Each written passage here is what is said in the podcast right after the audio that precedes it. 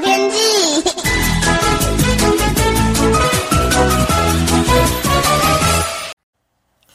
各位听众朋友好，我是彭启明。昨天封面北台太平洋高压势力牺牲，台湾各地呢再转为高温炎热。南部的台南市呢，南化区也破了四十度的高温哦。从南投开始到台南、高雄靠内陆的附近，呃，不少地方呢也突破了三十八度。今天还是热，但是封面呢略往南偏，再度回到前两天封面前缘热力不稳定，还是有高温的机会。不过呢，午后雷阵雨呢有机会降温一点点，主要发生在北部还有中南部的山区，所以提醒您呢，如果遇到雷阵雨，务必要能避就避哦。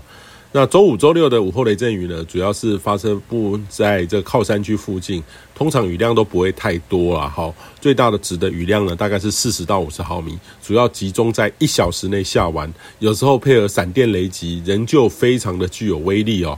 呃，发生的位置呢，就要看当时不稳定发展的这个区域哦，不见得会落在水库的集水区内。呃，这个离解决旱象呢，还是有一大段的距离啦。哈，只能说不无小补，一点点的增加，但是至少呢，呃，这个有下点雨，逐步的发展就有一点机会。那周日一两天午后阵雨会略微减少缓一点，主要是封面影响的势力减弱。值得留意的就是下周一下半天开始，一连几天到周三，预期呢封面会再度在台湾北部海面附近盘踞哦，呃，会再度转为不稳定。那这波呢，北部的降雨有机会会明显一些，范围呢也不限于午后雷阵雨的靠山区地方，中南部呢也有午后雷阵雨发生的机会。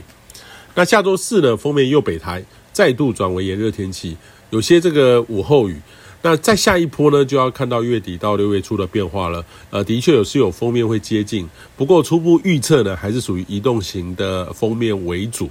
跟这个近期呢都滞留在中国南方的典型滞留封面盘踞，都已经酿灾的天气呢，还是有一段距离啦哈。呃，目前呢，其实南亚呢已经有这个西南季风正在酝酿发展，未来的关键呢，就是是否如预期在月底前延伸到南海附近。这很值得我们关注，尤其这个五月呢，这个异常的太平洋高压让我们显著的偏热，许多地方呢也超乎预期的高温，这个也让用电相当的吃紧哦。也期待五月底到六月初能够逐步回到整个大气环境是正常六月的状态，阵雨呢有机会会逐步回复到平均值的水准。当然啦，这个之前呢水资源相当的吃紧，仍旧请大家节约用水。以上气象由天气风险彭启明提供。